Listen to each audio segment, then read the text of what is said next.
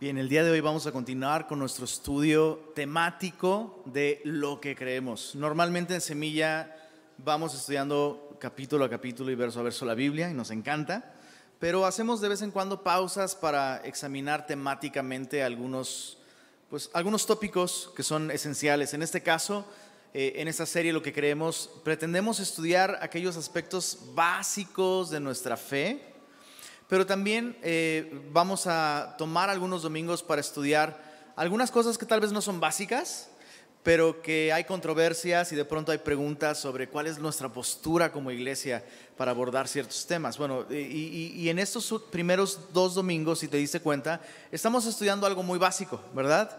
Prácticamente eh, hemos comenzado con un estudio de la Trinidad. Comenzamos con el estudio de Dios en el primer tema, eh, el, el tema de Jesús como el Hijo de Dios la semana pasada y el día de hoy vamos a estudiar el tema del Espíritu Santo. Y me gustaría poner este tiempo en manos de Dios y pedir que el Señor nos hable a través de su palabra. Precioso Señor, gracias porque no nos has abandonado a merced de nuestras ideas, de nuestros anhelos, de nuestras especulaciones respecto a quién eres tú, Señor. Te has revelado a través de tu palabra y nos has dado eh, pues esto, Señor, una revelación firme, segura. Y te pedimos, Señor, que el día de hoy nuestros corazones puedan abrirse para recibir tu revelación. Y pedimos esto en el nombre de Jesús. Amén. Amén. Sabes, con respecto al Espíritu Santo, siento que hay una, digámoslo, una desventaja, ¿no? Eh, para poder estudiar y para poder comprender este tema tan importante. Porque de alguna manera como que hay una idea muy general de Dios con la que prácticamente todos crecemos. Eh, culturalmente todos hemos escuchado acerca de Jesús y también nos podemos relacionar con, con, el concepto histórico por lo menos. Pero cuando se trata del Espíritu Santo, de inmediato creo que tendemos a, a toparnos con dos obstáculos. El primero es la idea de que algo espiritual es casi, casi sinónimo de algo imaginario o por lo menos menos real, ¿no? Déjame ponerte un ejemplo. ¿Qué te parece que yo te dijera, oye, Dios me envió a, a decirte que tiene una casa ya lista para ti? ¿Y te emocionarías así, sí, o no? Pues, tiene una casa para ti. Pues esa casa es la iglesia. Ah, ¿verdad? Así, veías tu casa en San Pedro aquí se esfumó. No, pues, por, por eso, porque pues, mejor dame la otra, Señor, ¿no? Pensamos que espiritual es inferior en calidad, o repito, en el mejor de los casos, pues es casi, casi imaginario, ¿no? E, e, el, el otro conflicto que tenemos con, con un ser que es espíritu es que inmediatamente viene a nuestra mente tal vez experiencias, tal vez conceptos de otras personas o personas muy raras, muy místicas y cosas así como extrañas y, ay, a mí eso no me gusta, ¿no? Entonces, estos dos son obstáculos que nos impiden ver la realidad del Espíritu Santo. Así, con toda honestidad. Ahora, sí que estamos entre semillosos. La neta, la neta, la neta. ¿Cuántos tienen como, sí, un, pues sí, yo sé que está el Espíritu Santo, pero como que tengo mis reservas, honestamente. Así la verdad. Que dices, ah, como que me da miedo, me da miedo incluso que, que tome control de mí. O sabes que está ahí, pero pues ya tengo a Jesús. son como eso, estorbos, obstáculos. Bueno, lo que vamos a hacer el día de hoy es tratar de ver a través de la Biblia la realidad personal del Espíritu Santo y su obra en nuestra vida. Y de entrada te, digo dos cosas. El Espíritu Santo está más activo en tu vida de lo que te imaginas y el Espíritu Santo quiere y tú necesitas que Él esté aún más activo de lo que ya está. Pero el punto número uno, vamos a responder dos preguntas. ¿Quién es el Espíritu Santo? La primera respuesta sería, el Espíritu Santo es una persona, no es una fuerza, no es una, una vibra, ¿no? es una energía, es una persona. Y la Biblia la menciona con atributos personales, muy claramente. Vamos a ver algunos textos. Eh, ¿Estás listo para navegar? Casi siempre nos estancamos en un, nos, pegamos a un texto, pero ahorita vamos a ver muchos, muchas citas. Primera cita, eh, en Hechos capítulo 7. Hechos capítulo 7. No, espérame, espérame, perdón. Hechos capítulo 13. Ahorita regresamos al 7, pero Hechos capítulo 13.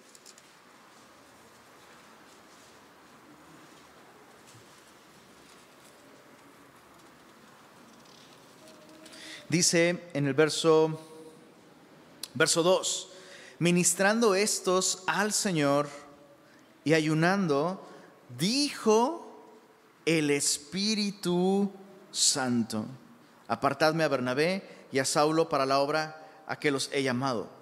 Entonces, habiendo ayunado y orado, les impusieron las manos y los despidieron.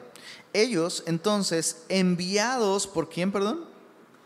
Por el Espíritu Santo, descendieron a Seleucia, de ahí navegaron a Chipre y hasta el fin del mundo llegó el Evangelio. Bueno, lo que este texto nos muestra es el aspecto personal del Espíritu, comunicándose, hablando. Pero aún más, si, si nos damos cuenta bien lo que está sucediendo aquí, el Espíritu Santo se fijó en dos personas, las escoge, hace planes, los capacita para llevar a cabo esos planes, los revela, los llama y los envía. O sea, esta es una persona. Una fuerza no habla, una fuerza no planea, una fuerza no envía. Es el Espíritu Santo como persona quien está haciendo estas cosas. Y, eso es, esto es tan parecido a lo que Dios es y a lo que el Espíritu Santo es. No es distinto en ese sentido personal. Y eso es, eso es algo que tenemos que comprender con respecto a la Trinidad. La Trinidad es una comunidad. Dios es una comunidad. Por eso es que adoramos a un solo Dios en tres personas. Es como tu familia. Tu familia es una unidad compuesta. Son una familia compuesta por, bueno, aquí en Monterrey, de cuatro para arriba. El resto del país es tal vez menos. Pero somos una unidad compuesta como familia. ¿no? Y es lo mismo con, con Dios el Padre, Dios el Hijo, Dios el Espíritu Santo. De pronto pensamos que el Espíritu Santo va a ser muy distinto. Que va a hacer cosas muy diferentes a las que hace el Padre o a las que hace el Hijo. Pero lo vemos haciendo lo mismo. Hablando, revelándose, comunicándose. Eh, otro aspecto personal del Espíritu. En Hechos capítulo 5 Hechos capítulo 5, versos 3 y 4. Eh, tenemos aquí la historia de Ananías y Zafira. Tú la conoces muy bien. La iglesia está atravesando un tiempo de dificultad. Los cristianos están vendiendo propiedades y llevan los recursos a la iglesia para apoyar a aquellos que se están quedando sin trabajo, sin comida, por la persecución. Y un matrimonio ve cómo a los que están haciendo esto ya tienen más seguidores en sus redes sociales, les dan like, los ven bonito, dicen, oye, yo quisiera algo de eso para mí, le dice Ananías a Zafira, pues hay que hacerlo. Entonces venden su propiedad, pero, ojo, ellos montan esta ilusión de que están dando todo lo que ganaron de, la venta de esa propiedad, pero solo estaban dando una parte. Ahora, no está mal que hubieran dado solo una parte, el problema es que hicieron creerle a todos que ellos habían dado todo, ¿no? que eran más generosos de lo que realmente eran.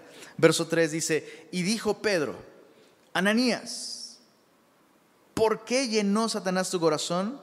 Subraya esto en tu Biblia, para que mintieses al Espíritu Santo y sustrajeres del precio de la heredad. Reteniéndola no se te quedaba a ti y vendida no estaba en tu poder. ¿Por qué pusiste eso en tu corazón? no has mentido a los hombres, sino a quién? A Dios. Entonces fíjate cómo el verso 3 dice, hey, mentiste al Espíritu Santo. Y al hacerlo, no mentiste a los hombres, sino a Dios. Tú no puedes mentirle a una energía, no puedes mentirle a una fuerza, no puedes mentirle a una vibra, le mientes a una persona. Ahora, yo recuerdo em, un discipulado en el que se estudiaban justamente los atributos del Espíritu Santo. Me acuerdo que me sacó mucho de onda esto, porque el, librito decía, el, Espíritu Santo es una persona, y creo que ese era el primer atributo, el, primer versículo que ponían, se le puede mentir. Entonces en mi mente yo decía, ¡Ah! si se le puede mentir, entonces no es Dios. Y yo preocupado voy y veo, y veo que efectivamente en la Biblia dice que le mintieron al Espíritu Santo, pero mentir no es lo mismo que engañar. ¿no? Es, es, como con, con, con, tus papás o con tus amigos que te conocen muy bien. Les puedes echar mentiras, pero de eso a que te las crean o, que los engañes es muy distinto. Entonces, yo sé que ustedes son más brillantes que yo y tal vez no pensaron eso, pero a mí siempre, siempre que leo esto me acuerdo de, de aquella vez que me saqué de onda. Se le puede mentir. Se le puede mentir al Espíritu Santo. Es una persona. Aquí mismo en este texto vemos que esta persona no es cualquier persona. Esa persona a la que Ananías y Zafira le mintieron, esa persona es Dios.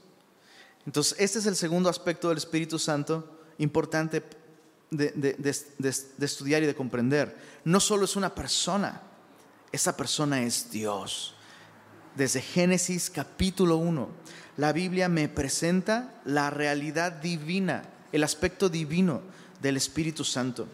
Esto no es un invento de la iglesia después del primer siglo para que su, doctrina sobre la deidad de Jesús encajara. No, eso lo vemos desde las primeras páginas de la Biblia. Génesis 1, versos 1 y 2, dice, en el principio creó Dios los cielos y la tierra. Y la tierra estaba desordenada y vacía. Y las tinieblas estaban sobre la faz del abismo y el Espíritu de Dios se movía sobre la faz de las aguas. La Trinidad está activa en la creación. Y si hacemos un estudio de todo el capítulo, podemos ver la actividad de Dios el Padre, Podemos ver la actividad del Hijo como el verbo de Dios manifestando su poder para crear. La Biblia dice que a través de Jesús el Padre creó todas las cosas, el verbo, ¿no?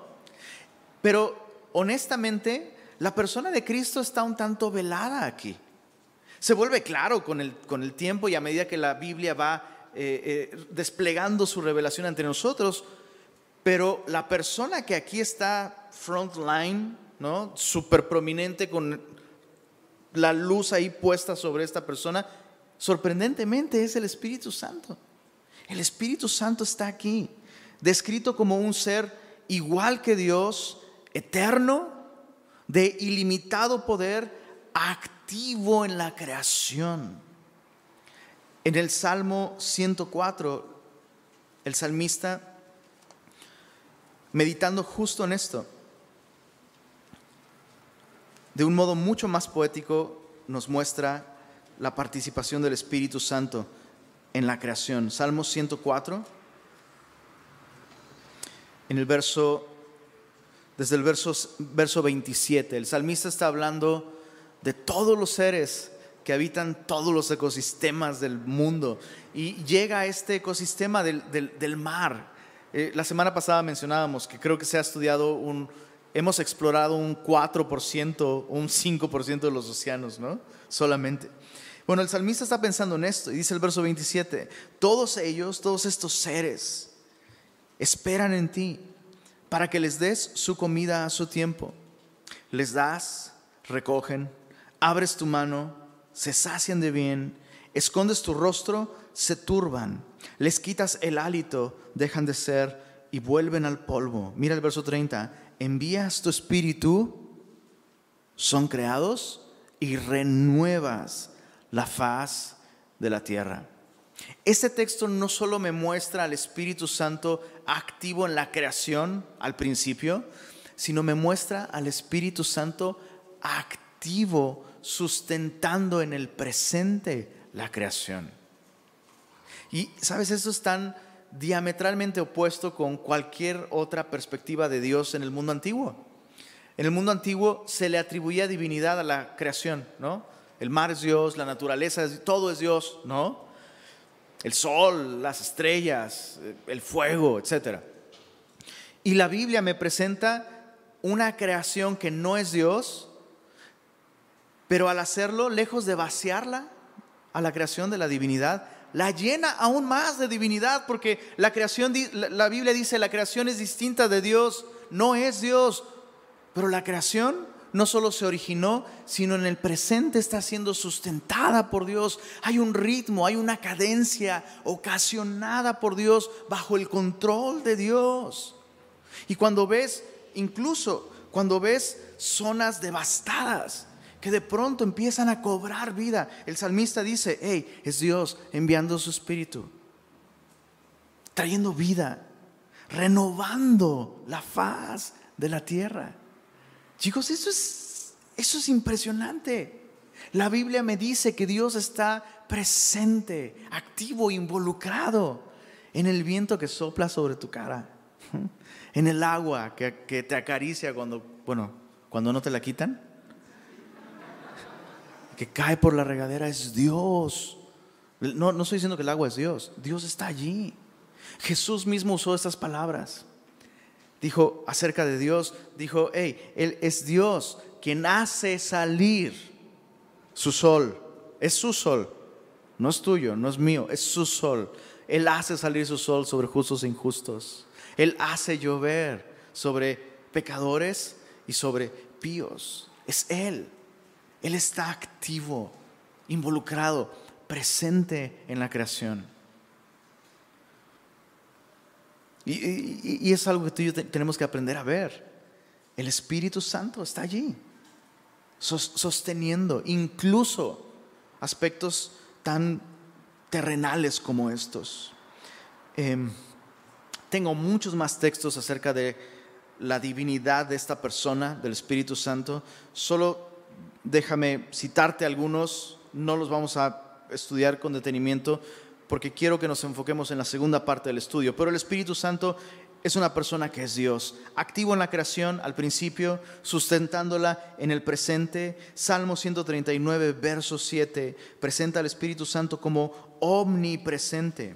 Salmo 139, verso 7, ¿a dónde me iré de tu Espíritu? ¿A dónde huiré de tu presencia? No tengo remedio, perdóname, tengo que hacer un alto aquí. ¿A dónde me iré de tu espíritu? ¿A dónde huiré de tu presencia? ¿Qué es, ¿Qué es, la omnipresencia de Dios?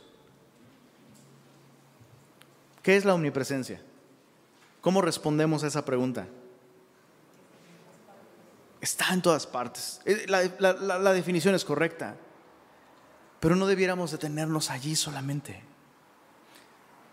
¿Cuántas veces te ha pasado ¿Cuántas veces te ha pasado que estás viendo noticias y dices, eso está horrible, eso está más horrible?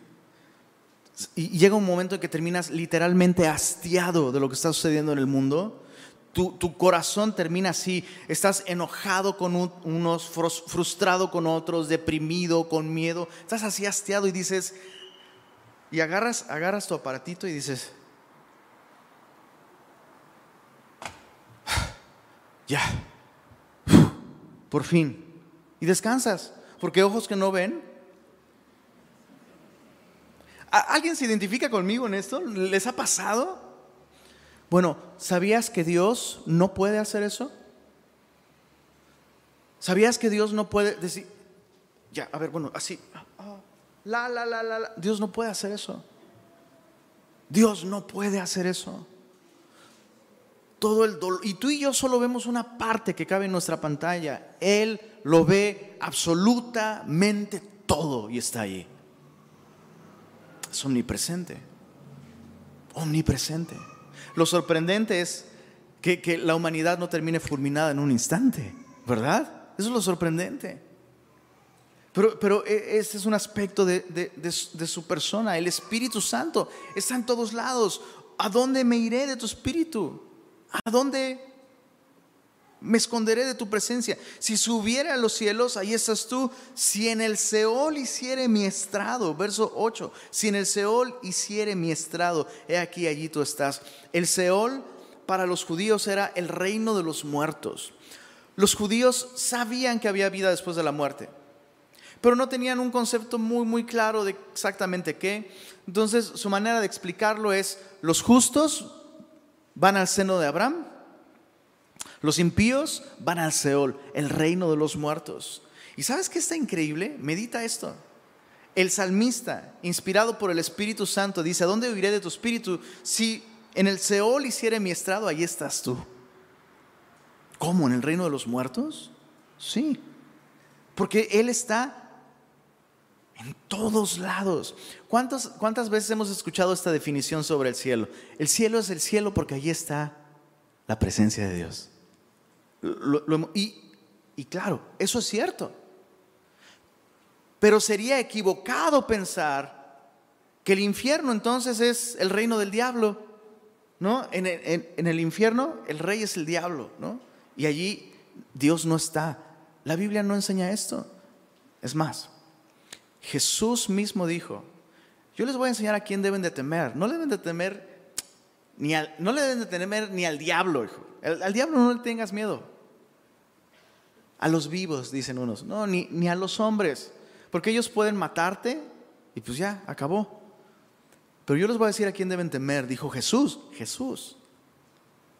Teman a Dios, quien puede destruir su cuerpo y su alma en el infierno. Entonces, el infierno no es, no es el lugar donde Dios no está. El infierno es el lugar donde su espíritu manifiesta solamente su indignación, su ira hacia el pecado de aquellos que no, nunca se arrepintieron y nunca quisieron recibir la salvación. El Espíritu Santo. Entonces, el Espíritu Santo es Dios, es una persona, no es una emanación, no es una vibra de Dios, no es una energía de Dios, es una persona que es Dios, eterno, activo en la creación, omnipresente, omnisciente. Isaías 40, 13. ¿A quién le pidió consejo su espíritu? Jamás. Su espíritu lo sabe todo. No necesita aprender algo. Eh, es, posible provocar su ira, resistirlo. En, Isaías capítulo 63. Isaías 63. Mira el verso 10. Isaías 63, 10, mas ellos fueron rebeldes e hicieron enojar su santo espíritu, por lo cual, lee esto con atención, se les volvió enemigo y él mismo peleó con ellos. Como que necesitamos entender que el Espíritu Santo descendiendo sobre Jesús en forma de paloma fue solo una manifestación que tiene sentido cuando entendemos quién es Jesús. El Espíritu Santo no es una dulce palomita. O sea, lo que estamos viendo aquí es increíble, ¿no? Hicieron enojar su Santo Espíritu, por lo cual se les volvió enemigo. Entonces es posible enemistarnos con el Espíritu Santo. Es posible no solo provocarlo a ira, sino incluso contristarlo. Efesios 4:30 nos dice, y no contristéis al Espíritu Santo con el cual fuisteis sellados para el día de la redención. Y contristar no me habla de, bueno, se agüitó un poquito, ¿no? Nos habla de un dolor profundo. Incluso puede ser equiparable con el dolor del duelo. Es un dolor bien hondo en el corazón. Al Espíritu Santo, a quien podemos provocar a ira resistiendo su testimonio, resistiendo sus planes, también le duele nuestro pecado, le duele nuestra condición. Necesitamos este cuadro completo de quién es el Espíritu Santo. Justamente pensando en esto, ¿no? De que al Espíritu lo podemos contristar. ¿Cuántos, ¿Cuántos hijos pródigos hay aquí que le sacaron a sus papás, bueno, canas verdes, amarillas, rojas, fluorescentes? ¿A poco no? ¿A poco no? Aquellos hijos pródigos van a decir amén. ¿Preferías que tus papás o que tu mamá o que tu papá se enojara contigo y no que estuviera triste por lo que hiciste? ¿Alguien? Dices, prefiero que esté enojada. En el caso yo de mi mamá, prefiero que esté enojada, pero la veo con el corazón destrozado por las cosas que estoy haciendo o la decisión que he tomado. Ese es el Espíritu Santo, capaz de dolerse también. Entonces, estamos invitados desde, las páginas de la Biblia a una relación con el Espíritu Santo. Debemos relacionarnos con Él así, como una persona que es Dios. ¿Cuál es la obra del Espíritu Santo? Esta es la segunda pregunta. Y vamos a contestar esta pregunta con dos respuestas. Estas dos respuestas encierran dos grandes categorías. Cada categoría podría ser una serie de meses, pero vamos a mantenerlo simple. ¿Cuál es la obra del Espíritu Santo? Dos respuestas. Número uno, hizo posible el ministerio salvador de Jesús. Eso es gigantesco, ¿eh?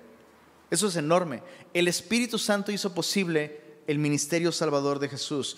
Y número dos, el Espíritu Santo hace posible la vida cristiana.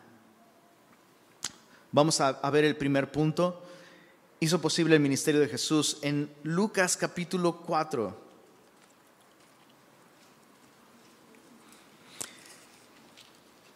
Lucas capítulo 4, versos 17 en adelante. Jesús, al comenzar su ministerio, va a su propia ciudad, va a Nazaret. Entra a la sinagoga. Eh, ¿No te encanta eso? Jesús era bien churchy, ¿no? Y la, Biblia dice que esa era su costumbre, ir a la sinagoga. E, esa era su costumbre. Pero no solo iba, participaba. Entonces llegaba el rabí y decía, bueno, ¿quién quiere hacer la lectura del día? ¿No? ¿Quién crees que levantaba la mano? Jesús levantó la mano.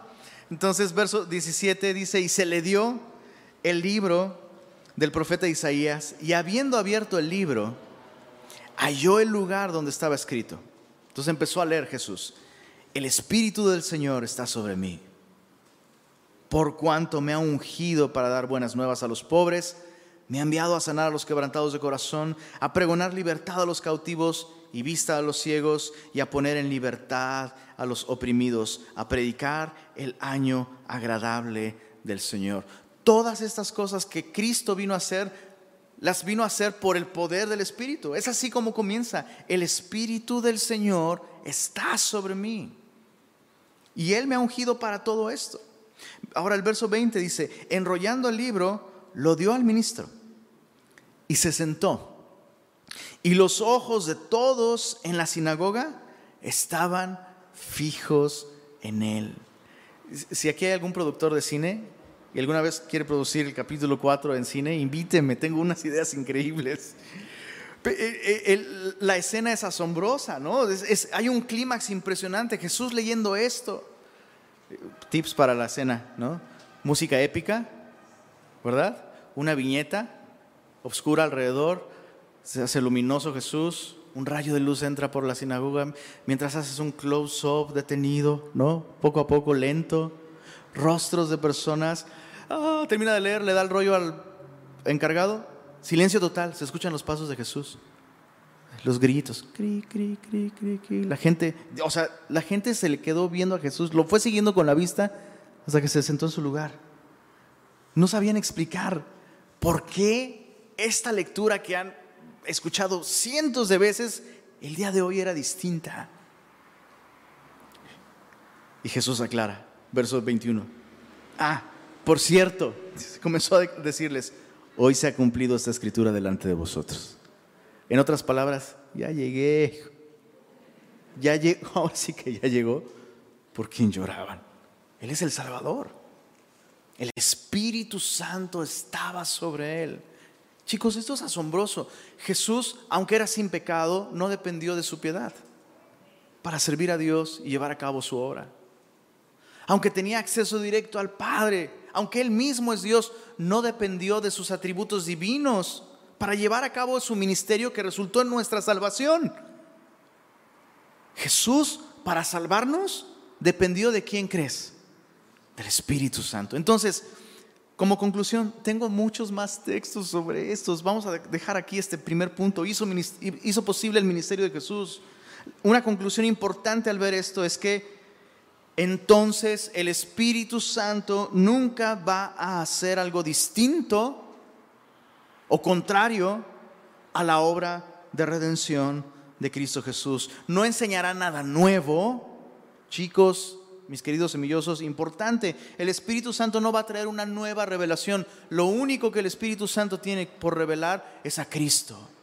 Tengo muchos textos para esto. Leímos la semana pasada en Primera de Pedro cómo los profetas escudriñaban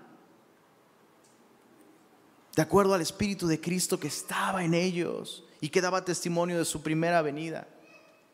Y ahora vemos aquí que el, mismo Jesús dice, hey, lo que el Espíritu Santo testificó en papel y letras, lo tienen aquí, encarnado enfrente de ustedes. Ese es el Espíritu Santo. Entonces el Espíritu Santo, el mismo Espíritu que engendró en su, en su naturaleza humana a Jesús en el vientre de María, es el mismo Espíritu que engendra a Jesús espiritualmente en nuestro corazón. ¿Tiene sentido esto? La Biblia dice esto, que cuando María recibió la noticia, dice, de, que Dios la había escogido para ser el vaso portador del Mesías, el, texto solo dice, sea yo que había concebido el Espíritu Santo. Y lo pudo ocultar por un tiempo, pero luego se notó.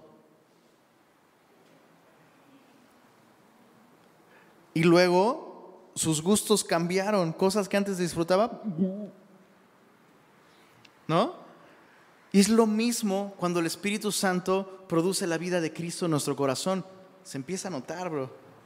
Esa es una analogía, obviamente, ¿no? Así como no puedes ocultar la nueva vida dentro de ti, mamá, el cristiano, aquel que verdaderamente ha nacido de nuevo y ha recibido al Espíritu Santo, no puede ocultar la nueva vida dentro de él. Sus gustos cambian también. Cosas que antes disfrutaba muchísimo, ahora no las puede ni ver. ¿Qué es eso? Es la vida nueva, la vida de Cristo en nosotros, porque el Espíritu Santo no va a hacer algo distinto, no va a producir una vida distinta, sino semejante a la vida de Jesús. Cuando el Espíritu Santo está activo en la vida de una persona, esa persona se parece a Jesús, a Jesús el Mesías. Y esto nos lleva al último punto. El Espíritu Santo entonces, el mismo que hizo posible el ministerio salvador de Jesús, hace posible la vida cristiana. De principio a fin, el Espíritu Santo, así como desde el principio estuvo involucrado en la creación, de principio a fin el Espíritu Santo está presente en la vida cristiana. Primero, porque es Él quien nos convence de nuestro pecado y de nuestra necesidad de Jesús. En Juan capítulo 15, Juan capítulo 15, verso 26, Jesús dijo esto. Dice, pero cuando venga el consolador, es decir, el Espíritu, a quien yo os enviaré del Padre, el Espíritu de verdad el cual procede del Padre, dice ahí el verso 26, Él dará testimonio de mí. Entonces el Espíritu Santo es quien convence a la persona de quién es Jesús, es el Salvador. Y convence a la persona de quién es la persona. Estás perdido y necesitas ser salvado. O sea, no necesitas a alguien que te eche la mano, estás perdido. No necesitas echarle ganas, estás perdido. No es que estás, ay, más o menos, ahí la llevo. No, estás perdido y necesitas a Cristo.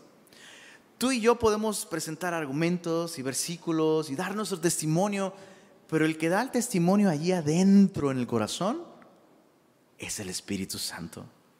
¿A poco no nos pasó a nosotros? ¿A poco no?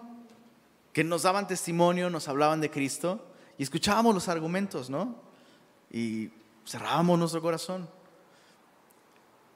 el Espíritu Santo hizo su obra, nos convence recibimos vida eterna y luego ahí estamos hablando de nosotros a nuestros amigos y ahora se, volteó el, el, papel, ¿no? Dices, ¿cómo no lo ve? Y ya luego te acuerdas. Ah, pues sí, yo tampoco lo veía. Necesitaba la actividad del Espíritu Santo. El Espíritu Santo es quien convence de pecado. No tienes que agarrar a bibliazos a tu amigo, a tu hermano, a tu vecino, no. Es el Espíritu. El Espíritu Santo además hace posible el nuevo nacimiento. En Juan capítulo 3, Jesús hablando con este super maestro de Israel, el maestro de Israel, Jesús le dice, hey, no puedes ni siquiera ver el reino de Dios, dice en el verso 3, si no nacieres de nuevo. Nicodemo le dijo, ¿cómo puede un hombre nacer siendo viejo? ¿Puede acaso entrar por segunda vez en el vientre de su madre y nacer? Respondió Jesús, de cierto, de cierto te digo, que el que no naciere de agua y del Espíritu, no puede entrar en el reino de Dios. ¿Te das cuenta que Jesús aquí está dejando claro, muy claro, que si no nacemos del Espíritu Santo, no podemos tener vida eterna? Lo que está diciendo aquí. y el verso 6 lo aclara aún más. Verso 6, lo que es nacido de la carne, regio es. Perdón. Necesitamos otra traducción que cambie carne por cualquier otra cosa porque es un distractor terrible aquí en Monterrey. Ya lo lees y estás así. Lo que es nacido de la carne es delicioso, Señor, ¿no? No, bueno, verso, verso 6. Lo que es nacido de la carne, carne es. Lo que es nacido del Espíritu, Espíritu es. Jesús le está diciendo a Nicodemo, Nicodemo, no importa que es que mi papá era un super rabí y su papá antes de él fue un super, super rabí y su papá antes de él era un super, super, super saiyajin, casi, casi, ¿no? No importa, porque lo que es nacido de la carne, pues es carne. Necesitas nacer del Espíritu. De nada sirve que hayas nacido en una, en una familia donde todos son cristianos. Gloria a Dios por eso. Pero eso no te hace cristiano. Así como si un niño nace en un McDonald's, no va a nacer hamburguesa. Es lo mismo necesitamos del Espíritu Santo para poder nacer de nuevo. Es, escucha, es Él quien produce el nuevo nacimiento. Es Él quien lo produce. Tú no lo puedes producir, porque otra vez, lo que es nacido de la carne es delicioso, dicen algunos todavía. No, es carne. Lo que es nacido del Espíritu es Espíritu.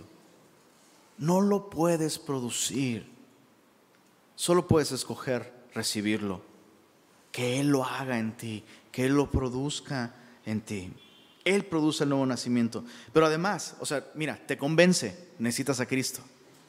Sí, sí, lo necesito, pues te lo doy. Órale, ¡pum! Nuevo nacimiento. Te da vida nueva, la vida de Cristo dentro de ti. Pero además, no es como, bueno, ya, mira, borrón y cuenta nueva, échale ganas y cuidadito, no te, porque ya eso es tu último, tu último chance. No, el Espíritu transforma nuestra forma de pensar. En Romanos capítulo 8, vamos, vamos a estar un ratito ahí en Romanos. Hay muchas cosas más que no voy a mencionar sobre el Espíritu y que están aquí. Lee este texto en tu casa con una actitud de oración y de asombro. Te va a bendecir mucho. Pero vamos a ver algunas cosas. Romanos 8, verso 5 dice, porque los que son de la carne otra vez, no te digo, son de Monterrey. No es cierto. Perdón, ya, último chiste. Verso 5. Los que son de la carne piensan en las cosas de la carne, pero los que son del Espíritu, en las cosas del Espíritu. Ojo, no está diciendo que el Espíritu Santo viene y dice, bueno, tú antes pensabas en estas cosas, ahora mira, te traigo este nuevo contenido de ideas, ahora piensa estas otras. No está diciendo eso, está diciendo que el Espíritu Santo transforma no el, no el contenido solamente, por supuesto, pero la manera de procesar la información, la manera de entender, la manera de razonar. Ahora cuando tomas decisiones, cuando, cuando percibes la realidad que te rodea, ya no la percibes y la procesas carnalmente Como un hombre que piensa pues nomás en, en la próxima renta, en los impuestos, en el compromiso con... No, ¿sabes? Sino ahora piensas desde una perspectiva eterna, tomas en cuenta a Dios, tomas en cuenta sus propósitos, tomas en cuenta en tus decisiones, en tus interacciones con otros, tomas en cuenta el alma inmortal de las personas. ¿Por qué? Porque ahora el Espíritu Santo te cambió la manera de pensar. Entonces te das cuenta cómo algunas veces hacemos cosas artificiales. Le, le, decimos a aquel que lucha con pensamientos, pues ahora piensa en estas otras cosas. No, no se puede. Necesitas una mente nueva, básicamente. Es lo, que, es lo que la Biblia dice desde el Antiguo Testamento. Que el Señor pondría dentro del hombre su espíritu y que haría que ande sus estatutos. Les quitaría el corazón de piedra y les daría un corazón de carne, que ahora siente como Dios y que palpita no, no con sangre, sino con la vida misma de Dios por su espíritu. Nos da el poder de vivir de acuerdo a una naturaleza espiritual y ya no solamente biológica. En los versos 9 al 11 dice, Romanos 8, mas vosotros no vivís según la carne, sino según el Espíritu, si es que el Espíritu de Dios mora en vosotros, y si alguno no tiene el Espíritu de Cristo, no es de él.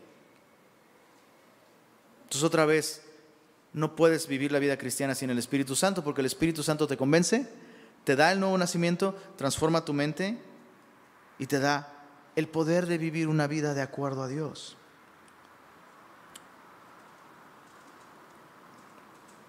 Híjole, mira el, verso, mira el verso 11. Y si el espíritu de aquel que levantó de los muertos a Jesús mora en vosotros, el que levantó de los muertos a Cristo Jesús vivificará también vuestros cuerpos mortales por su espíritu que mora en vosotros. No, es que esto no puedo. Díselo a un muerto. Oye, levántate. No, no puedo. Estoy muerto. Y Jesús se levantó. ¿Por qué? Por el poder de... O sea, piensa en esto. El espíritu. El espíritu que desató las ligaduras de la muerte de Jesús y lo hizo levantarse de nuevo con una vida superior, glorificada. Ese mismo espíritu mora en el creyente. Así que cuando decimos no puedo, sí, pero no. sí, porque tú por ti mismo obviamente no puedes. Pero no puedes decir eso porque si realmente has nacido de nuevo, el espíritu que levantó a Jesús de los muertos está en ti. No, puedo levantarme ni a mi devocional. El espíritu levantó a Jesús de los muertos. Terminamos con, con dos conceptos más. Mira, dice el verso 14. Porque todos los que son guiados por el Espíritu de Dios, estos son hijos de Dios. Entonces el Espíritu no solo transforma mi mente, me da poder para vivir la vida de Dios, me guía también. Es lo que estamos viendo aquí. todos los que son guiados por el Espíritu de Dios, estos son hijos de Dios. Hay una enorme diferencia entre tomar decisiones porque en la iglesia me dijeron, es que el pastor me dijo, es que el hermano me aconsejó que... Entonces, ¿por qué, ¿por qué tomaste esa decisión? Es que me dijeron. Es muy distinto eso a el Espíritu Santo me convenció. Estoy tomando esto porque el Espíritu Santo me ha dado testimonio de qué es lo que debo hacer ahora a través de su palabra. Hay una gran diferencia, enorme diferencia. Y dice el verso 15, pues no habéis recibido el espíritu de esclavitud para estar otra vez en temor, sino que habéis recibido el espíritu de adopción, por el cual clamamos, Abba, Padre. Abba es esta palabra informal que escuchas en los niños judíos aún en el presente, papito, papito o papi. Y dice el verso 16, el espíritu mismo da testimonio a nuestro espíritu de que somos hijos de Dios. Terminamos con esta última obra del Espíritu. Haciendo posible la vida cristiana, el Espíritu Santo nos da testimonio cuando hemos creído en Jesús y hemos recibido la adopción, nos da testimonio de que ya somos hijos de Dios.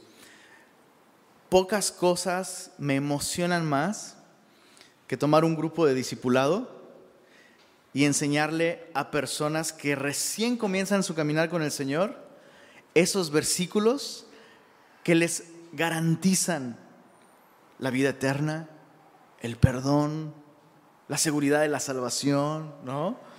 Pocas cosas me emocionan tanto como eso, pero, pero, si la persona no ha nacido de nuevo, puede aprenderse los versículos, puede entender el concepto. Incluso yo, yo honestamente, honestamente creo que algunas veces la iglesia insiste en darle seguridad a una persona que no tiene seguridad. Porque aquí lo que me dice es que no es el pastor, el discipulador, el que va a afirmar en mí esta seguridad de que ahora soy un hijo de Dios. Es el Espíritu Santo el que da testimonio. El Espíritu Santo. Y, sabes, yo recuerdo muy claramente el día en que esto pasó en mi vida. Yo recibí a Jesús en el verano del 99 en una conferencia de jóvenes. En ese tiempo era joven, no me mires así. Pero allá en el verano del 99 recibí a Jesús en una conferencia de jóvenes durante el verano, vacaciones, y terminando las vacaciones regresé pues a, pues, regresé a la escuela, en, en Cuernavaca, Morelos. Y recuerdo que eh, el camión de la CTM, ¿cuántos morelenses hay por acá? ¿Hay algún morelense? Ah, el camión de la CTM me dejaba justo a un lado de un parque que yo tenía que cruzar para llegar a la escuela, ¿no? Y debes saber, para, para todo esto, debes, tú debes saber que yo crecí sin papá. O sea, y esa es otra historia pero mi papito pues estuvo ausente, o sea, estaba sin Cristo, sin esperanza y sin Dios en el mundo, ¿no? Estaba, él estaba pensando en las cosas de la carne y no necesariamente el asador. Pero mi papito estaba ausente, ¿no? Y mi mamá pues trabajando. Entonces yo, yo crecí siempre con esta, con esta idea de soy un bastardo sin derecho, soy un niño sin hogar, hijo. Creo que hasta hay una canción del Tri, ¿no? Pobre niño sin hogar, una cosa así, no sé. Pero ese era yo, yo no importaba lo que estuviera haciendo, con quienes estuviera, había una soledad indeleble en mi corazón. ¿Sabes? Un sentido de no le pertenezco a nadie. Estoy solo. luego mi abuela muere de cáncer. Más solo, ¿no? Pues tienes tus amigos, pero ellos tienen su familia. Ellos no están solos. Solo me recordaban que yo sí estaba solo cuando estaba con mis amigos. Y, ese día, después de esa conferencia en la que yo recibí a Jesús y todo, eh, para, empezar, lo primero que sucedió después de esa decisión fue que me bebí este libro. O sea, acabé la Biblia yo creo que en dos meses, tres, no, tres, como tres meses, acabé la Biblia, ¡pum! Y, ese primer día de clases, de pronto me cayó el 20 de que yo estaba regresando a, pues, pues a clases, pero acompañado de mi papá. Y así me aplastó una convicción tan grande de que Dios era mi papá y que no iba solo, de que había alguien que me estaba cuidando. Y, fue como si, ¡pum!, mis ojos se abrieran y como si por primera vez viera la luz del sol filtrándose a través de los árboles para acariciar mi rostro, el sol de mi papá. Y nunca me volví a sentir solo, nunca me volví a sentir solo, porque el Espíritu Santo en ese momento me aseguró, tú no estás solo, tú eres, tú eres mío. Y yo estoy aquí yo estoy aquí. Ellos están solos, tú no estás solo. y eso transformó mi vida, ¿sabes? No, fue, está padrísimo un discipulado, está increíble. Tómalo. Eh, memoriza los versos sobre la seguridad de tu salvación. Hazlo. Pero si nunca has tenido esta seguridad, y tampoco estoy diciendo que a todos caminando en medio de un parque de pronto, te vas a poner a llorar como yo. Es que yo lloro, yo lloro hasta con comerciales, pero pero esa seguridad, si nunca has tenido esa seguridad, hay muchas razones para dudar que realmente has confiado en Cristo. Porque cuando has confiado en Cristo, la Biblia dice, habiendo oído la palabra de verdad, el Evangelio de nuestra salvación y habiendo creído en Él, ¡pum! Sellado. Sellado en el momento con la presencia y la persona del Espíritu Santo. Y viene esta seguridad, viene esta convicción. ¿Tienes luchas? Sí. ¿Necesitas crecer en la fe? Por supuesto. Pero sabes que hay alguien que te va a ayudar con todo eso y es el Espíritu, el Espíritu Santo. Entonces, si tú nunca has tenido esta seguridad, tal vez no has confiado en Cristo. Ahora, antes de terminar, me he topado con personas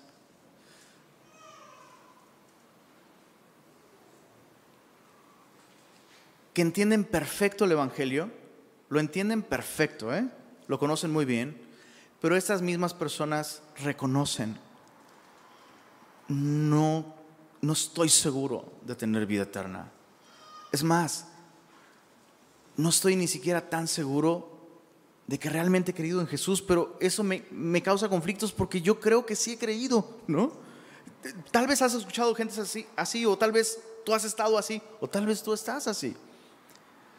Y la enorme diferencia entre la fe que salva y una fe intelectual es que la fe que salva me lleva a esta convicción en, la que entonces yo me arrojo a los brazos de Cristo.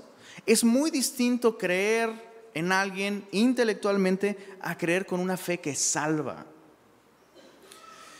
Déjame ponerte un ejemplo. Tienes el superacróbata el, personaje más famoso en equilibrio y malabares que anuncia que va a cruzar, no sé, imagina que tiran un supercable de la Huasteca, de la punta de la Huasteca hasta el Mitras, no sé, de, la silla a las Mitras, ¿no? Voy a cruzar este, cable con un monociclo, sobre un monociclo, o sea, el de una sola rueda. ¿Cuánto te va la gente está ahí viendo, se impresiona. ¡Qué increíble! La próxima semana vamos a hacer un reto más grande. ¿Cuántos creen que puedo hacerlo? Sí, tú puedes. Próxima semana. Voy a cruzar el, cable con el monociclo, pero además haciendo malabares. ¿Cuántos creen que puedo hacerlo? Sí. ¿Cuánto va? Cruza. Maravilloso. Próxima semana un reto más difícil. ¿Cuántos creen que puedo hacerlo? ¡Ah! Todos así súper emocionados. Entonces la siguiente semana voy a hacer todo eso, pero con los ojos vendados. Tú puedes, sí, sí, tú puedes. El cuate lo hace. Siguiente semana otro reto más difícil. ¿Cuántos creen que lo puedo hacer? Todos, ah, sí creemos. Voy a pasar haciendo todo esto y con una persona montada en mis hombros.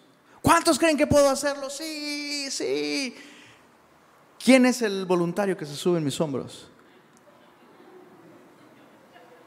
Ya cambia la cosa. Cambia la cosa. Todos creen intelectualmente, pero no confían al punto de que su vida dependa de Él. Y entre la multitud la voz de un chavito, yo, ¿quién crees que fue? Su hijo. El que es hijo verdaderamente confía. Tiene esa seguridad, Él es mi papá.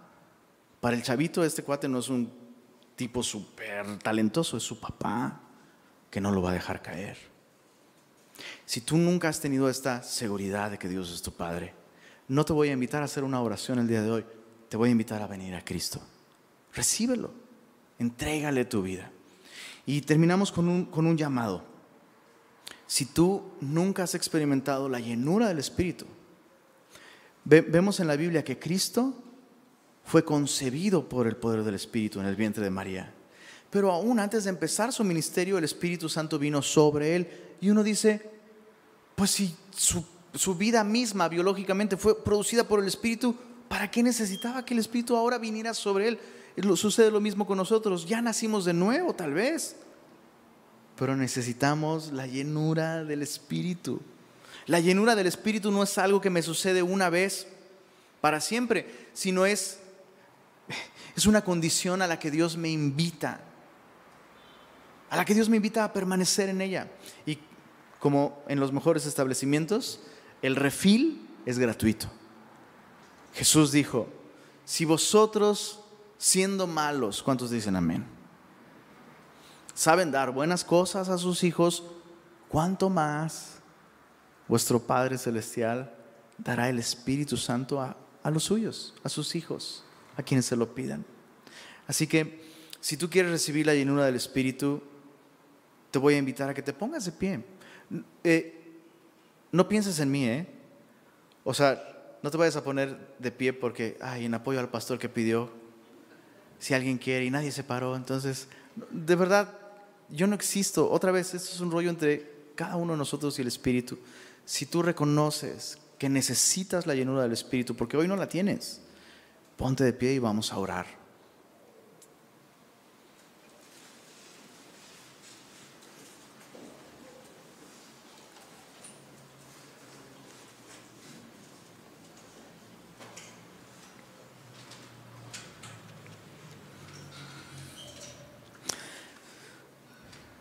Señor, tú conoces nuestra enorme necesidad de ti.